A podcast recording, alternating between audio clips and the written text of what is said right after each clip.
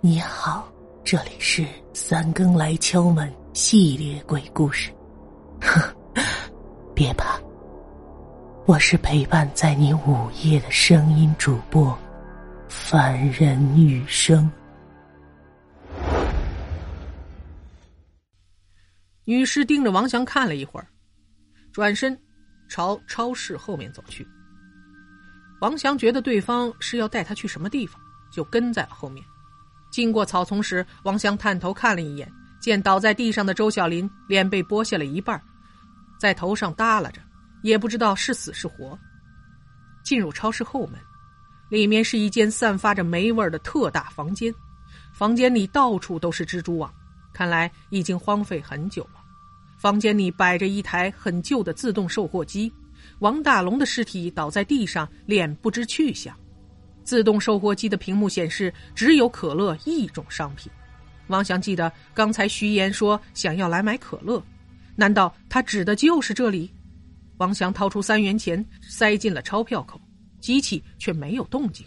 他凑近一看，惊呆了，售货机里。被装满了一张张被剥下来的人脸，每张脸的嘴里都塞满了纸条。王祥仔细的辨认了一下，发现里面写的都是一些不祥的话：“半夜别来照镜子，会招鬼的；别把筷子插在米饭上，很像墓碑；你喝了不少酒吧，今天别开车了；不要喂流浪猫，它死了会缠上你的。”王翔渐渐的明白了，这些都是被撤回的话。人们每当说了不该说的话，就会下意识的把话收回来，说啊，当我没说之类的话。比如，当你的朋友半夜照镜子，你说别半夜照镜子，你的朋友就会觉得很生气。这时，你就会说，哎，好吧，好吧，当我没说啊。殊不知，说出去的话泼出去的水，怎么可能轻轻的一句“当我没说”就一笔勾销呢？其实，被撤回的话都会被记录下来。当说话的人死了。脸就会被剥下来，写嘴里塞满了写有生前撤回的话的纸条。王祥正想得出神，突然感到身边寒气逼人。他抬起头来，赫然发现房间里不知何时站满了鬼魂。这些鬼魂有些满身蛆虫，有的鲜血淋漓。站在最前面的是一个帅气的男鬼，肚子上有一条整齐的口子，肠子都流到了地上。你别怕，我就是因为收回给女朋友买戒指的承诺，结果被害死的那个小吴。这一切都是因我而起。我的女友自杀后立下这个诅咒，要收回所有人说出又收回的话，杀死所有言而无信的人。原来这家伙就是故事里的小吴啊！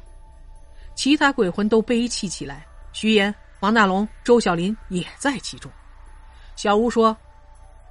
想要从这里逃出去，唯一的办法就是把自己收回的话从售货机里买出来。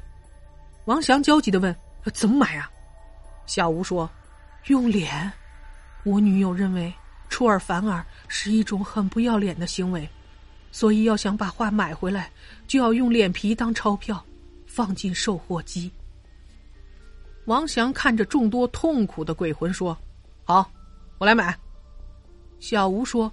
你考虑清楚，确定要买吗？他们可都是言而无信的坏人呢。王翔摇了摇头，不，你女朋友的想法啊太武断了。他们中有很多人说的“当我没说”，只是为了收回不吉利的话，不但没有恶意，反而是为了不伤害别人。小吴耸了耸肩，说：“那好，好吧，那就开始吧。”他说完，亮出一把剪刀。在王翔脸上割了一小块皮肤，塞进机器的入钞口。很快，一堆记录话语的纸条吐了出来，一个鬼魂得到了安息，飘散了。还要买吗？买！王翔疼得要命，但还是咬牙同意了。小吴又割下他脸上的皮肤，买回了一个鬼魂的自由。